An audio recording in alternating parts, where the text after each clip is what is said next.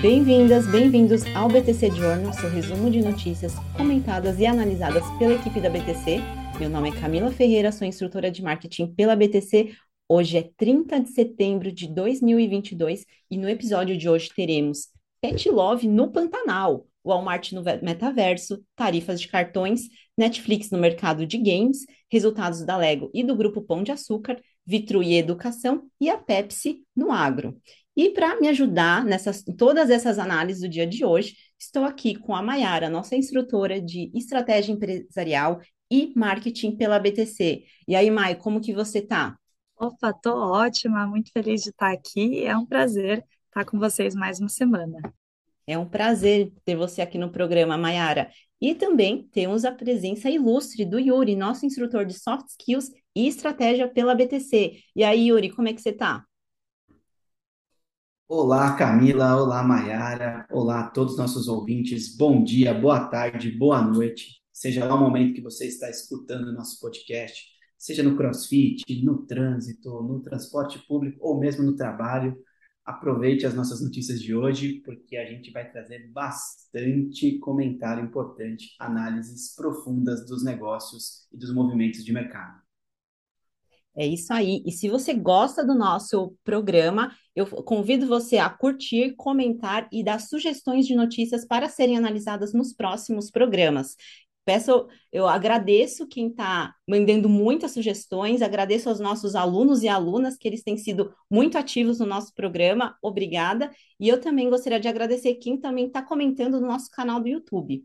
E, além disso, eu gostaria de salientar que estamos com as inscrições abertas para turmas de 2022 e 2023, tá? Então, temos o General Business Program com 58% de desconto até domingo, exatamente. Então, aproveite o desconto, porque até domingo você vai conseguir se inscrever com desconto.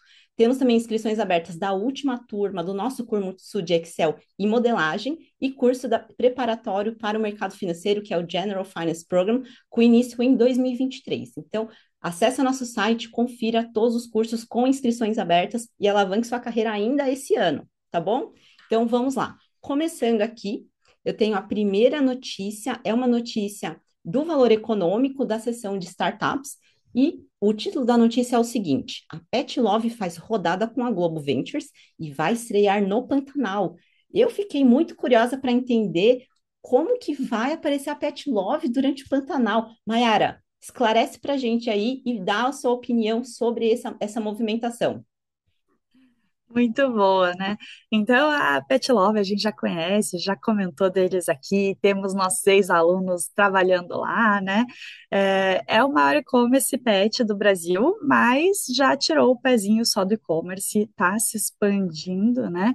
Começou já a inaugurar loja física, as primeiras agora em São Paulo, e está com uma estratégia muito legal. A gente fala bastante dos acertos deles aqui, e né, acerto atrás de acerto, boa administração, é, acaba trazendo melhora nas vendas, né? E agora, mesmo com essa situação difícil que a gente está passando de economia, inflação, né, é, incertezas, né, no, nesse ano, uh, eles estão conseguindo, por exemplo, aumentar o ticket médio em termos reais. Eles comentaram que 10% dos usuários que fizeram trade-up conseguiram offsetar os 5% de usuários que fizeram trade-down. Né? Então, trade-up, eles é, preferiram comprar uma ração melhor nesses últimos tempos, enquanto 5% preferiram economizar um pouco na ração. E aí, no fim, eles conseguiram aumentar o ticket médio.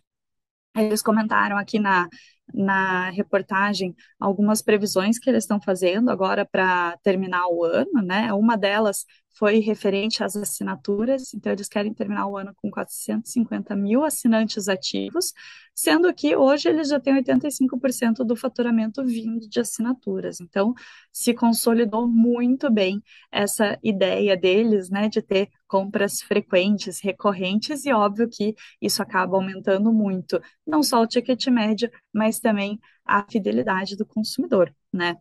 Outra frente que eles estão crescendo bastante, a gente comentou aqui já um tempo atrás que eles fizeram uma parceria com a Porto Seguro, a Porto Seguro até entrou como acionista, né? É a parte de planos de saúde. Então, eles começaram essa empreitada com menos de 40 mil planos e querem terminar o ano agora com 150 mil planos. E aí, juntando tudo que eles estão fazendo, o faturamento deve fechar esse ano entre 1,1 e 1,2 bilhão de reais.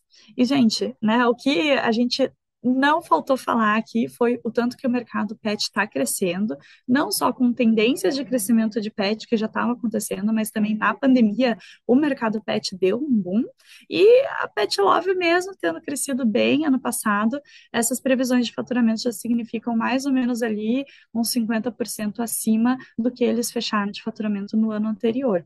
Então, já está com uma, uma expectativa muito boa para esse ano, além de crescer o faturamento, com uma expectativa de aumentar 2,5 pontos percentuais na margem bruta. Eles não comentaram muito a parte é, de geração de caixa, mas disseram que estão ali muito perto de se autofinanciar. Então, talvez a gente não fale no futuro próximo de novas rodadas de investimento, se eles continuarem com essas frentes que eles estão hoje, né, mais ou menos com essa expectativa de caixa que eles estão usando. Mas bem, essa notícia fala sobre também uma mudança na parte de comunicação, né? Não só essas mudanças que eu comentei. Mas faz mais ou menos um ano que eles fizeram a última rodada de investimento, que eles conseguiram levantar 750 milhões de reais, e eles deram um puxadinho aqui, né? Estenderam essa rodada para poder receber um aporte da Global Ventures. Eles não deram muito mais detalhe do que isso, mas praticamente é, a Globo está entrando no quadro acionário, não só com cash, né? Não só in, injetando caixa, mas também com um pacote de mídia. E aí a, a Pet Love está entrando então nessa comunicação nova que é né, se uh, promover na televisão e começando aqui no horário nobre. Então, no último capítulo de Pantanal, a gente vai ver ali uma propagandinha da Pet Love. Sensacional, a Pet Love está realmente ganhando muito espaço nesse mercado, esse mercado esse que cresceu muito na pandemia, Parabéns para o time e eu queria mandar um beijo para a Gleice, que foi alumni do GBP. E ela, espero que você esteja nos assistindo, Gleice. Então, um beijão e parabéns pela estratégia de marketing tão bem executada aí na Pet Love. Então, seguindo aqui, temos uma notícia da Neofit sobre inovação. E o título é o seguinte: As promoções do Walmart chegam ao metaverso. Vamos lá. Primeiro eu vou dar uma introdução sobre essa questão do metaverso. Minha visão, tudo indica que o metaverso vai ser o futuro do marketing, mas por quê? Né? Então vamos lá. O marketing, como nós vimos nas aulas de, do General Business Program e do Strategy and Finance, ele tem um objetivo central, que é o quê? Geração de demanda e geração de receita para a companhia, certo? Através de várias ações, de promoções para aumentar a exposição da marca. Ok. Então, como que é feita essa exposição, tá? Hoje, nós temos os canais digitais, que são os principais meios de promoção das marcas, e o desafio, né, como é, com marketing, é como que eu aumento a minha exposição, porque os canais, como as redes sociais, Facebook, Instagram, ou até mesmo é, os anúncios patrocinados, por exemplo, um Google Ads, eles estão muito disputados, principalmente depois da pandemia, que fez com que muitas marcas fossem e aumentassem os seus esforços dentro do digital. O que, que acontece? Investimentos de marketing cada vez maiores com resultados não tão bons, tá? E aí, como que eu resolvo isso? eu preciso abrir novos canais de marketing. E o metaverso, na minha visão, é um canal possível, tá? Então, vamos lá, pensa comigo eu vou conseguir engajar o meu público através de uma tecnologia de realidade aumentada, o que torna a experiência, vamos lá, muito mais viciante. E com isso, né, sendo um canal novo, eu tenho mais chance de me destacar comparando com outros canais que têm uma maturidade digital muito maior, tá? E agora, entrando na notícia, o Walmart ele já tem olhado para novas tecnologias. Óbvio, uma empresa com valor de mercado de 355,4 bilhões de dólares, para manter o seu valor e até crescer o seu valor de mercado, precisa se reinventar o tempo todo e precisa garantir que a sua marca esteja chegando para o maior público possível. E aí, o que, que acontece? Eles já lançaram experiências de realidade aumentada no Pinterest, que também é uma, um canal de rede social, e também já mostraram interesse nos carros autônomos, tá? Então, qual que é a ideia disso? Então, se, por exemplo, carro autônomo, se eu não tenho ninguém que precise dirigir o carro, o que, que vai acontecer? Eu passo mais tempo na internet, logo a minha marca pode ser exposta mais vezes para esse usuário, tá? Então, o racional é esse. E aí, O Walmart eles fechou uma parceria com uma plataforma de jogos que é a Roblox, inclusive a gente já comentou em BTC Journals anteriores, e eles vão lançar a sua primeira experiência no metaverso. E aí eles vão seguir tendência de outras empresas que já estão presentes nesse ambiente virtual, por exemplo, a Nike, McDonald's, até a Ralph Lauren, tá? E com essa iniciativa, eles querem atrair um público da geração Z, né? Pessoas com menos de 25 anos. No início, eles querem oferecer experiências sem custos, óbvio, né? Então, você está falando de um canal digital que está sendo ainda no início da sua exploração, no início da sua é, criando né, mais corpo, então você vai fazer o quê? Você vai tentar adquirir mais pessoas né, para usar e para engajar.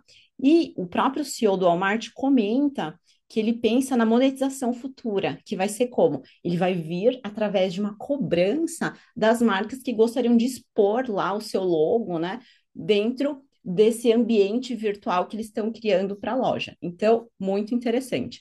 Aí eu trago aqui um dado da Boston Consulting Group, que é uma consultoria estratégica, falando que esse universo ele já movimenta 250 bilhões de dólares. Então, bastante coisa. E eles pretendem mais que dobrar esse valor em 2025, chegando até a 400 bi de dólares. Então, é muito investimento, é um potencial canal de aquisição, né? E para você aumentar também a sua exposição na marca, já que os canais atuais estão super saturados. Então vamos acompanhar, vamos ver como que vai ser a performance desse metaverso, que sim, parece que sim, é uma tendência.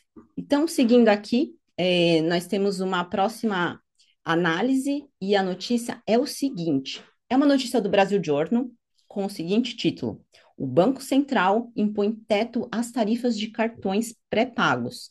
PagSeguro mergulha 9%. E para fazer essa análise, eu vou convidar aqui o meu colega Yuri. Yuri, como que vai ser, né, essa diminuição dessas taxas para cartões pré-pagos, na visão tanto de quem está fornecendo o serviço, quanto para pequeno empresário, né? Vamos fazer uma análise disso, porque eu acho que é muito importante no momento atual. Vamos lá, Camila. Para posicionar todos os nossos ouvintes, é, antes de entrar na notícia propriamente dita, a gente sempre comenta na BTC, nas nossas aulas de estratégia, que o maior risco de um mercado que não tem regulamentação é exatamente o fato de não ter regulamentação. Então, não é que é uma oportunidade, na verdade é um risco. A gente comentou aqui inúmeras vezes, acho que há mais de dois anos atrás aí, a gente falava dos patinetes elétricos em São Paulo, como é que era, como é que ia ser esse negócio.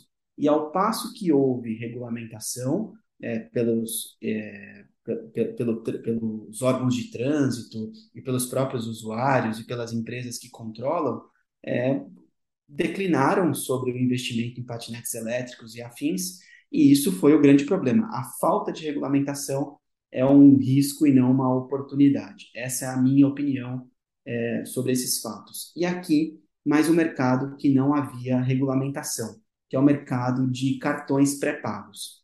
Então, o BC ele fixou o teto para a tarifa de intercâmbio das operações de cartões pré-pagos e cartões de débito e crédito. Essa medida, ela, como a notícia diz, tem o potencial de reduzir em até 3% a receita da PagSeguro, que é o, o principal emissor de cartões pré-pagos no Brasil, em 15% o lucro antes de impostos. Bom, é, vamos pensar aqui nas duas fontes de receita de um cartão pré-pago. A primeira é a taxa que ela retém do usuário. Então, o usuário foi lá e colocou 100 reais no cartão, ou a PagSeguro fica ali com uma certa porcentagem. Vamos colocar aqui 1% para arredondar. R$ 99,00 é o que o usuário pode usar. Ao passar é, esse cartão pré-pago no estabelecimento comercial, o estabelecimento comercial não recebe 100% do que passa. Também é descontado ali um valor na famosa maquininha. Bom, todo mundo paga em alguma parte do processo. É aí que o cartão é, pré-pago é, tem uma fonte de receita. Então, guarda isso numa caixinha. É, o, a, essa fonte de receita do cartão pré-pago, o BC fixou na resolução 246 dessa semana um teto de 0,5% para o cartão de débito e de 0,7% para o cartão de crédito. Beleza, então aqui a primeira regra está definida regulamentado, fixado pela resolução. Aí, um segundo problema para PagSeguro será o fato que esse regulador ele definiu que o prazo para liquidação das operações dos cartões pré-pagos ele deverá cair dos atuais 26, 28 dias para dois dias. E é aqui a segunda, segunda caixinha de fonte de receita dos cartões pré-pagos. A pessoa colocou um dinheiro no cartão, enquanto ela não usa, o a PagSeguro ou o operador fica com esse dinheiro, custo de oportunidade do capital, faz dinheiro, empresta, enfim, regula, usa como quiser, mas quando a pessoa for usar aquele dinheiro, ele tem de estar disponível. Mas aqui ela fica com o dinheiro por um tempo. Qual que é o ponto de atenção? Ao passar o cartão na maquininha do, do comerciante, o comerciante que antes recebeu um cartão de crédito e só conseguia liquidar a operação depois de 28, 26 dias, ou seja, recebia aquele dinheiro em conta corrente depois de quase um mês, agora o banco, o, o Banco Central regulamentou dois dias. Ou seja, reduziu em 26 ou 27 dias aí o ciclo de conversão de caixa dessa operação. Quem fez a análise de viabilidade desse negócio, se não considerou o risco de re regulamentação, vai ter problema na operação. É exatamente o que os analistas estão é, concluindo em relação ao PagSeguro. Muito provavelmente não houve esse raciocínio, ou se houve, a ação caiu do mesmo jeito. É, e aqui, é, essa regulamentação ela vai entrar em vigor só em 1 de abril de 2023 a gente vê o quanto antes a gente pode prever ou estimar o que vai acontecer no mercado. É, dando a minha opinião aqui, Maiara, Camila e ouvintes, não sei se é bom ou se é ruim. É óbvio que para pago seguro é horrível, mas Camila, eu acredito que você vai concordar comigo. Para os pequenos comerciantes, isso é ótimo. O, cliente passou ali a, a, o cartão na minha maquininha, eu recebi em dois dias, poder usar esse dinheiro quanto antes é, é ótimo. Mas para PagSeguro, para o Nubank, que também tem essa, isso no portfólio deles, pode ser um risco de operação desse novo negócio. Exatamente, porque o microempresário hoje, na minha visão, foi o que mais sofreu durante a pandemia e eles precisam sim né, a, a melhorar esse fluxo de caixa que está comprometido com empréstimos, uma série de outras questões. E aí, o ponto é, é, se inviabilizar a ponto de não ter mais cartão pré-pago, vai ser ruim para as duas partes. Então, vamos ver até o ano que vem como que essa questão na né, vinda do Banco Central vai se estabelecer, porque pode ser que o jogo mude a partir de algum momento, né, que eles notarem, então, vamos inviabilizar o cartão pré-pago, porque nenhuma operadora vai querer seguir em frente com esse tipo de produto financeiro, não é não, Yuri? Sim, é, aqui tem, uma, tem um outro, um segundo ponto que eu queria fazer uma crítica até social sobre o negócio, Camila, que é a educação financeira básica das pessoas. A gente não teve educação financeira nos colégios, nas faculdades nas quais estudamos, em muitas delas, né? Então, o nível de endividamento da população brasileira e até mundial é altíssimo, dada a pandemia. O nível de alavancagem das empresas médio aumentou consideravelmente na pandemia. É, tem dados que a gente consegue é, visualizar no mercado. Então, é, quando eu não tenho mais essa oportunidade, é, o que, que, eu vou fazer agora? Eu, eu, eu, vou deixar a população que não teve uma educação adequada não ter mais a oportunidade de usar algo que ajuda ela a educar, mesmo que de maneira forçada, as suas finanças. Uma pessoa que tem um cartão pré-pago de crédito, ela não consegue gastar mais do que ela recebe. Ela não consegue gastar mais do que ela tem no cartão. Uma pessoa com cartão pós-pago, às vezes as análises de, riscos dos, dos, emissores permitem que a pessoa gaste mais do que ela recebe. E aí que dá o grande risco. E a pessoa entra num ciclo vicioso de juros, de dívida, de parcelamento e acaba não conseguindo sair. É por isso que quase 50% da população brasileira é desbancarizada. Ou seja, a pessoa que já teve cartão, já teve crédito, já teve conta no banco e não tem mais por ter tido algum problema com esses emissores ou com esses bancos, Camila. Perfeito, Yuri, eu concordo com você, estamos alinhados, porque, na minha opinião, o Banco Central deveria sim olhar para essa questão da, do acesso à educação financeira, né, e proteger todos esses habitantes do Brasil que não teve acesso a isso, né, e como que a gente melhora esse endividamento. Muito bem pontuado, então vamos seguindo aqui para a próxima notícia. É uma notícia da Exame com o seguinte título: Netflix cria seu primeiro estúdio interno para desenvolver games. O que, que aconteceu, né? O que, que o Netflix está olhando né, nessa nova frente de games? Ele criou então esse primeiro estúdio de videogames com a ambição de criar jogos em nível mundial. Então eles querem entrar para competir de verdade.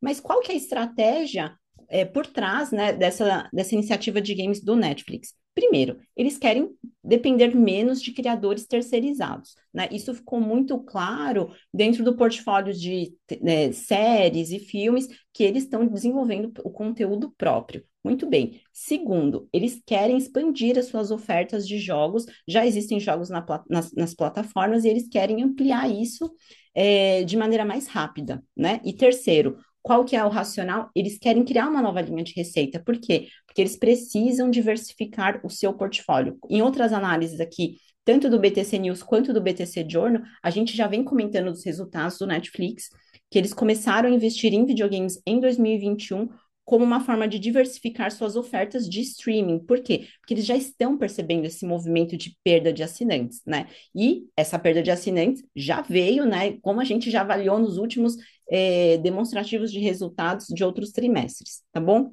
Atualmente, o Netflix possui 31 jogos para celular no seu catálogo, sem anúncios e compras no aplicativo. Então, eles estão disponíveis apenas para quem é assinante. O plano é ter 50 jogos até o final do ano. Então, sair de 31 para 50 até o final do ano, sendo que nós já estamos no início de outubro, praticamente. Então, ó, é uma corrida para lançar um portfólio de jogos extenso até o final do ano. Vamos ver se vai se cumprir essa meta. Eles estão pre prevendo lançar jogos como com a temática do Stranger Things. Eu adorei essa ideia, porque é sim uma das séries mais queridas dentro do, da plataforma de streaming. Além disso, é, vale salientar que menos de 1% dos 221 milhões de usuários do Netflix jogam na plataforma. Então, ainda é uma frente que está com uma aquisição muito lenta. Então, tem sim um investimento e um trabalho de marketing nessa frente para aumentar o engajamento dessas pessoas com jogos dentro da plataforma, porque ainda o forte é streaming, né? O, a produção de conteúdo próprio entre vídeos é, em séries, seriados, enfim. Então, vamos ver se o Netflix vai conseguir, né, passar de fase e zerar essa frente de jogos por aí, né? Vamos lá. Então, seguindo aqui, eu tenho uma próxima notícia, uma notícia do valor econômico, e ela fala o seguinte: a Lego é, tem crescimento de receita no primeiro semestre. Eu vou convidar a Mayara para fazer uma análise dessa notícia. E aí, Mayara, como que foram a, os resultados da Lego e essa demanda elevada por brinquedos? Muito interessante, né? A Lego por si só é uma empresa super interessante. Eu trouxe aqui pequenos highlights dela, porque ela está fazendo 90 anos esse ano. E uma empresa de 90 anos, com certeza já passou muitos altos e baixos, né? Então, ela é de 1932 e começou com bloquinhos de madeira. E aí, lá na década de 40, por causa da guerra, né, ela é dinamarquesa, estava ali no meio da Europa, a madeira começou a ficar muito cara escassa, e eles é, passaram a usar o plástico para fazer os bloquinhos. Depois de um tempo, eles tiveram um incêndio na fábrica e destruiu todo o estoque de madeira deles. E aí eles falaram: bem, então esquece a madeira, agora a gente só vai ficar no plástico. Interessante essa transição forçada, né? As duas forçadas ali, entrar e permanecer no plástico. E aí, né, como ela já é bem antiga, o bloquinho já é bem antigo, eles aos poucos foram perdendo as patentes, e na década de 80 eles perderam totalmente o monopólio das patentes mais importantes, né? Perderam o monopólio de mercado. E eles foram, desde então, né, dando um jeitinho aqui, um jeitinho ali, mas foi nos anos 2000 que eles conseguiram se consolidar muito forte no mercado, expandiram praticamente né, para várias categorias ali dentro do mundo infantil, dentro de filmes, né, e conseguiram ter o tamanho e o porte que eles têm hoje. Desde então, eles vêm crescendo muito.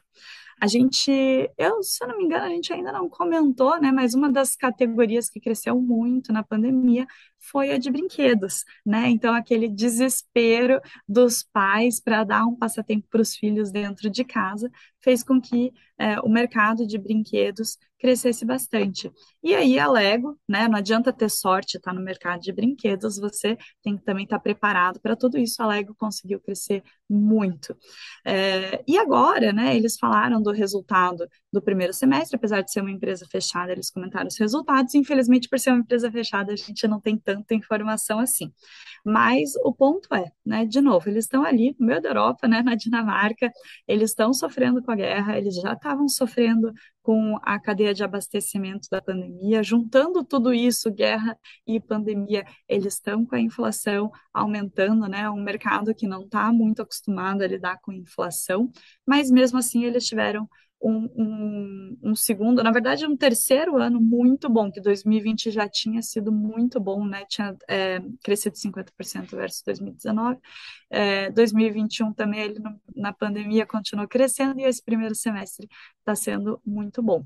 Então, eles é, comentaram que isso não é por acaso, né? Eles conseguiram é, abraçar esse crescimento, essa época boa para brinquedos, porque eles têm um portfólio muito amplo, né? E esse portfólio não só de temas de Lego, mas também portfólio de agradar muitos consumidores. E realmente, né? Eles começam ali com a criança muito pequena, passam pela meia idade ali da infância, passam pela adolescência e vão até os adultos, né? Eles é, agradam tanto é, meninos quanto meninas.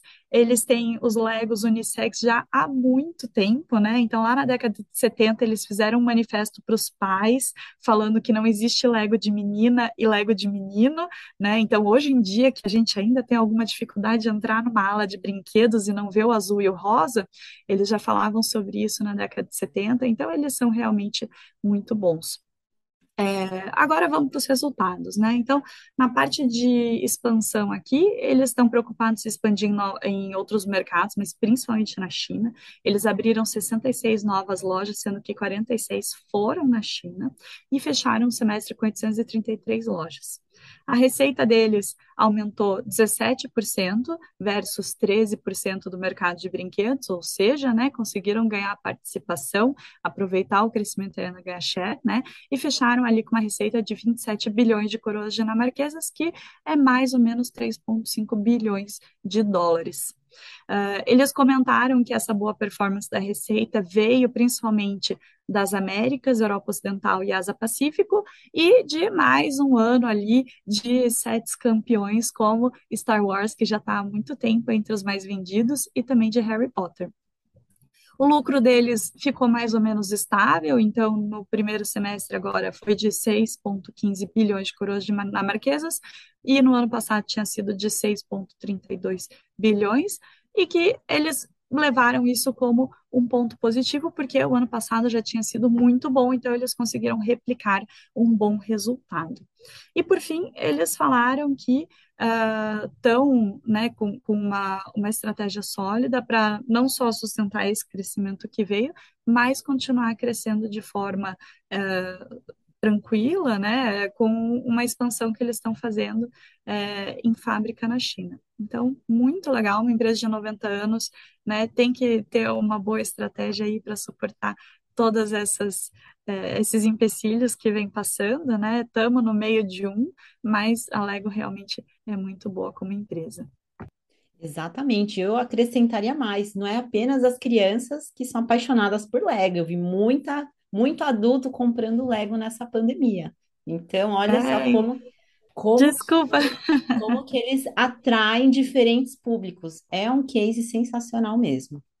Então, Eu até vi que eles estavam com uma linha de Adults Welcome, que nessa, nessa moda de adultos colorir brinquedos, né? Eles também estavam lançando Legos para os adultos relaxarem, não só o brincar normal, mas também relaxar depois do Mai e Camila, eu tenho que confessar a vocês que na pandemia eu tive dois brinquedos, Lego e quebra-cabeças. Assim, foram as duas coisas que fizeram passar o tempo aí. Eu que fiquei bastante tempo dentro de casa preso. É, foi bom, eu gostei. Então, fui um usuário do Lego aí e gostei do produto oferecido a, aos adultos. Perfeito, Yuri. E você pontuou bem, porque eu também, além do Lego, eu vi que muita gente foi para o quebra-cabeça. A gente precisa aqui trazer uma análise futura da Grow para ver como que está esse mercado para quebra-cabeça para adultos, né? Muito interessante como a pandemia mudou o hábito de consumo de muita gente, né? Então, seguindo aqui no nosso programa, a gente tem agora uma notícia do Brasil Journal. Vamos para o mercado de educação e o título da notícia é o seguinte. Vitru atrai crescer e reduz alavancagem. Yuri, Vitru está dentro do mercado de educação. Eu queria que você me ajudasse a analisar eh, um pouco dessa movimentação ali da Vitru, que está atraindo esse investimento da Crescera. Como é que está isso aí? Vamos lá, Camila. Bom, a Vitru, ela atrai aí a Crescera e reduz a alavancagem. Essa é a notícia. Bom, a operadora, que é detentora de duas marcas, a Uniaselv e a Unicesumar, é o maior grupo educacional especializado em educação à distância no, no Brasil, o famoso EAD. É, esse mercado, para a gente, é bastante importante, porque nós somos do mercado de educação, é, nós aqui somos híbridos, né, presencial e virtual, mas o EAD é uma receita bastante interessante para esse mercado. Bom, a Crescera Capital, que já investiu na Abril Educação, na Anima e na Afia, empresas que a gente já comentou aqui no TC Journal algumas vezes. Ou seja, ela é um investidor estratégico na área de, de educação. Ela vai investir agora 300 milhões de reais para ficar aí com cerca de 10,6% da Vitru. A alavancagem da empresa é o que chama atenção. Ela hoje é da ordem de 4,4 e com essa injeção de dinheiro, ela deve cair para 3,8 vezes EBITDA. Bom, ela continua alta, mas é mais administrável, né? Quando você reduz a, a, a alavancagem, você fica menos expostos a bancos e a juros e a taxas de juros é, no mercado. Beleza. A gestora, ela está pagando 15,4 dólares por ação, que é um desconto de 28% em relação ao fechamento do papel em Nasdaq em 27 de setembro, então um desconto bastante considerável. É, a Vitru, ela, para lembrar nossos ouvintes, ela comprou a Unicesumar o ano passado por 3,2 bilhões B de bola de reais, num movimento que consolidou a holding na liderança ali de ensino à distância no país. Mas, claro, também elevou a alavancagem, como eu comentei. Essa operação, ela avalia a Vitrus a 7,8 vezes EV sobre EBITDA. Isso para 2023. Então, é um, um valuation bastante interessante também para os acionistas. E aí, para finalizar, vale a gente acompanhar esse movimento, pois a venda ou a separação do braço de medicina desse grupo, que hoje detém 348 vagas de medicina, ela continua nos planos da empresa. Seja para se desfazer do negócio mais rentável, que é o braço de medicina, e zerar ou reduzir a alavancagem, seja para fazer um spin-off em cada parte e cada, e cada investidor investir aonde lhe convém, aonde prefere.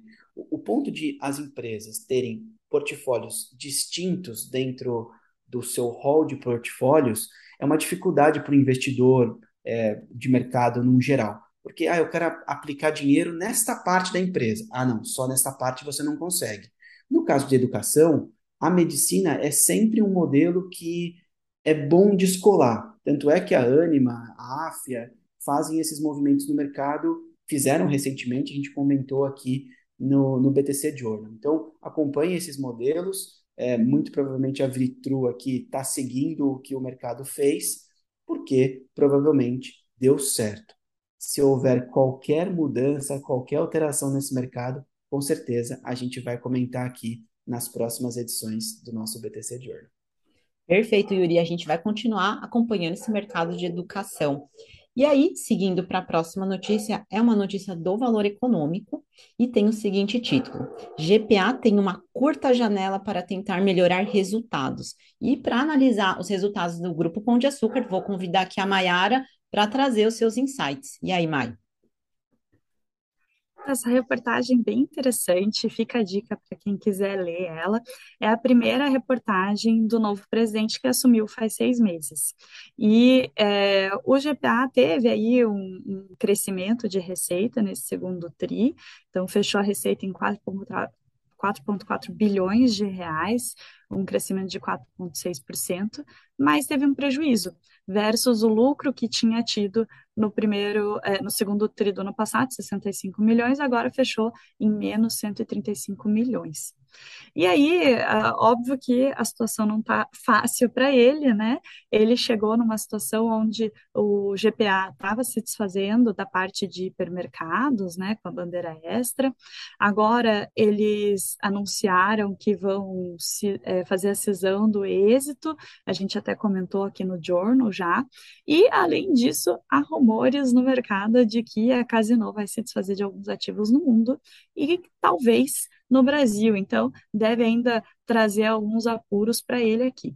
Mas o legal da reportagem é que ele fala um pouquinho dos objetivos estratégicos, até por isso fica a dica de ler e ver um pouquinho como que as empresas se reorganizam e talvez aí dizer como que a empresa faria um turnaround. GPA não está tão ruim assim para a gente usar um termo, uh, o termo, mas né, ele está querendo fazer isso com a estratégia do grupo.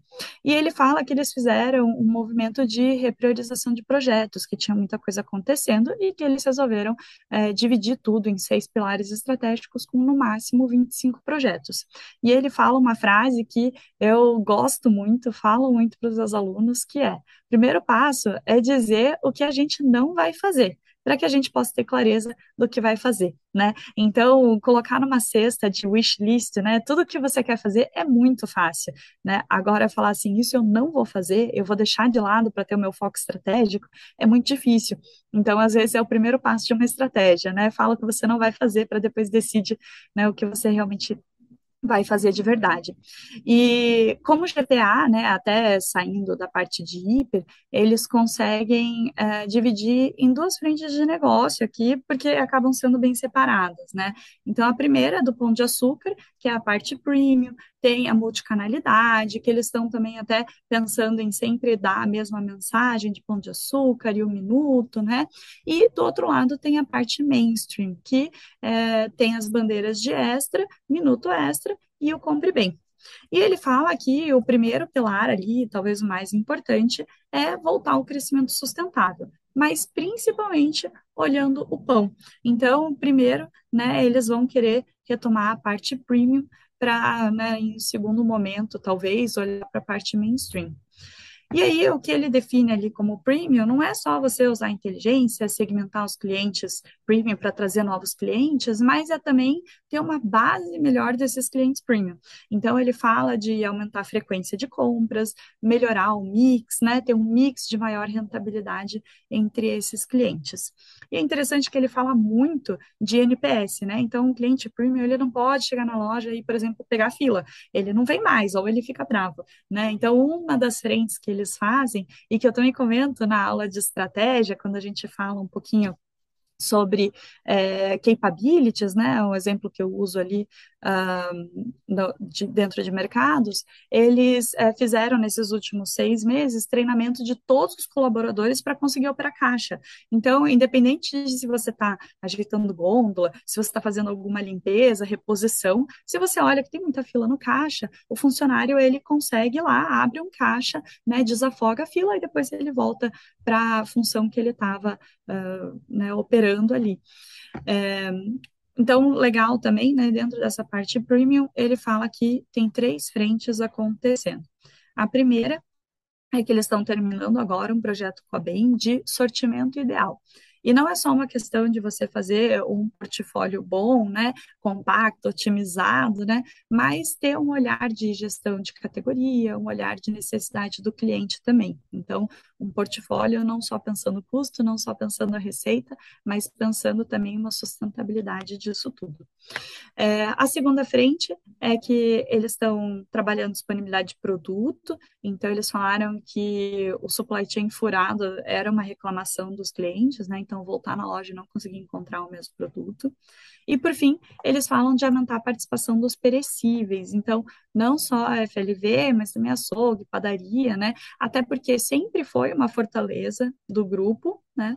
Estava é, perdendo participação e tem uma margem melhor. Outra coisa também que a gente cita nas aulas de estratégia é que às vezes vale a pena você ter uh, um, um, uma oferta ali na padaria, por exemplo, às vezes até um pão francês com uma margem não tão boa, mas porque isso vai gerar recorrência, né? Então a pessoa fala, ah, preciso comprar um pão francês, então eu já aproveito, passo no supermercado e compro outras coisas, né? Então, juntando tudo isso, eles querem forçar um pouco essa frente de perecíveis. Outra coisa interessante também citado aqui é que eles estão investindo em inovação e fazendo vários testes. Então, eles falam que mais de 40% das vendas é, do, é de, das vendas digitais, né, é de clique e retire. Ou seja, a pessoa faz a compra ali no digital, mas depois ela vai na loja física. Só que, né, você, de novo, tem um NPS muito ruim se a pessoa chega na loja física e é uma dor de cabeça para retirar. Então, eles estão investindo em aumentar a fluidez dessa retirada estão fazendo um teste de que eles chamam de aquário de retirada nas lojas para diminuir esse atrito de fila, né, e também melhorar a parte de abastecimento deles mesmos. Eles uh, fizeram teste com o iFood de Dark Store, fizeram teste também com eles de entrega express em outras lojas, né, des, destacado de Dark Store, uh, e eles têm também uh, instalado vários uh, self-checkouts, né, então você conseguir fazer seu autoatendimento para sair na loja, às vezes dar uma olhada ali na fila do caixa e falar, ah, vou passar rapidinho aqui no self-checkout, né, então dado interessante que ele passa aqui é que 91% dos PDVs já tem self-checkout e que ele já responde por mais de 35% das vendas. Bem interessante também. E agora, em novembro, eles vão fazer um lançamento também no aplicativo deles. Então, hoje, a parte digital tem várias frentes e fica até meio confuso para o consumidor, não tem uma unidade de marca. Então, eles têm é, a parte digital do Pão de Açúcar, tem a parte de pontos, tem a parte do James Delivery, né, que acaba ficando muito destacado. E eles falaram que querem agora lançar um grande hub na parte de aplicativo. Não é a intenção lançar um super aplicativo. Esse hub vai ser de alimentos, né? Vai ser continuar vendendo o que eles já vendem. Mas a intenção é que com essa unidade, com esse aproveitamento de sinergias, hoje que eles têm 40% das entregas feitas no mesmo dia, que salte isso para 80%, até utilizando todas as capabilities que eles têm com o James. E aí, Cá, o que, que você acha dessa integração de marca aí e tudo que eles estão fazendo? Mayara, eu acredito que é extremamente necessário, né? Porque para melhorar resultado dentro do varejo, você precisa fazer o quê? Reduzir custos ao máximo e melhorar o seu fluxo de caixa, porque a margem do varejo ela é super apertada. Então, me parece que o GPA tem um plano para bom, extenso para executar em frentes muito diferentes, e aí fica o dilema: será que com tanto foco diferente eles vão conseguir executar essa tarefa? Né? Vamos acompanhando e se surgir mais alguma questão sobre o grupão de açúcar, a gente volta aqui para analisar, tá bom? E seguindo aqui para a última notícia do nosso BTC Journal de hoje, eu tenho uma notícia também do valor econômico com o seguinte título: PepsiCo fará agrofloresta com cacau e coco no sertão do Nordeste. Parece até um título de livro de literatura, né, Yuri? E eu quero conversa, chamar você para falar um pouco dessa iniciativa aqui da PepsiCo, que parece muito interessante. Pois é, Camila, não só de literatura, como de biologia, né? Aqui foi uma aula de biologia, revisitei alguns conceitos para poder comentar essa estratégia aqui da, da PepsiCo. Bom, a, a PepsiCo, ela anunciou essa semana que ela vai começar esse projeto de agrofloresta, com plantação plantações de cacau e coco no sertão do Nordeste. Mas o que é uma agrofloresta? É um modelo agrícola que consegue associar a produção de alimentos e a preservação da floresta.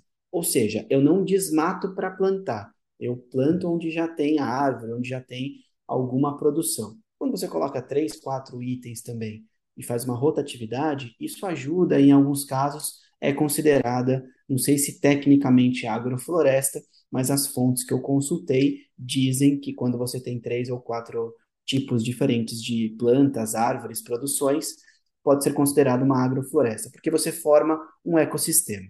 Interessante e mais um aprendizado aí do dia.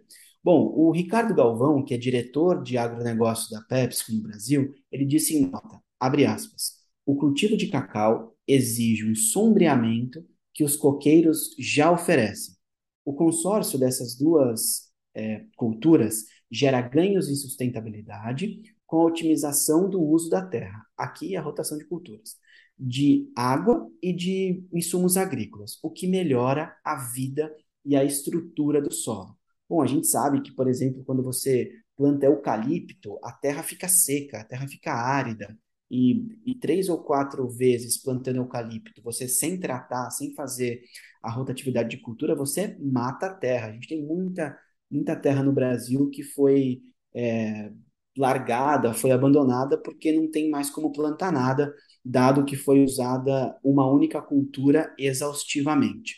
Bom, para quem não lembra ou não sabe, a PepsiCo ela é dona da marca Quero Co e produz e origina a fruta no sertão nordestino desde 2009. Então, bastante tempo aí que, que a PepsiCo se envolve com essa produção. Por ano, a empresa compra 100 milhões de unidades de coco da região, que rendem 33 milhões de litros de água. A companhia ela tem parceria aí com fornecedores da Bahia, Pernambuco, do Ceará e um universo de cerca de 4 mil famílias agrícolas. E aqui é, eu assisti uma vez uma, uma aula da Maiara e ela comentou que a PepsiCo no mundo tem 15 mil é, diferentes produtores de batatas para os seus produtos, sendo que 6 mil famílias, 6 mil produtores são só na Índia. Então, eu não sei aqui qual é o espaço amostral da produção de coco e cacau da PepsiCo no mundo, mas considerar que tem 4 mil famílias agrícolas produzindo é um número bastante expressivo. Isso fez parte de um desenvolvimento estratégico da PepsiCo lá atrás, quando havia uma presidente que destinava parte do seu propósito em ajudar as famílias e os produtores rurais. Então, deu certo a estratégia e até hoje funciona.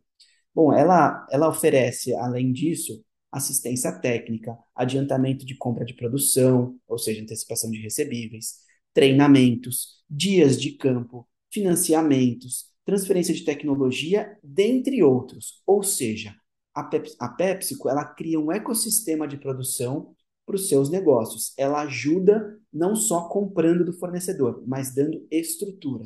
Famosa educação do cultivo, né? A gente falou é, em notícias atrás aqui sobre educação financeira, aqui a PepsiCo ajuda com a educação do cultivo e da produção hoje gere esse ecossistema como um todo. Isso é bom porque controla a produção, gere maior produtividade e consegue ter uma visibilidade, uma estimativa melhor do que vai ter disponível no futuro.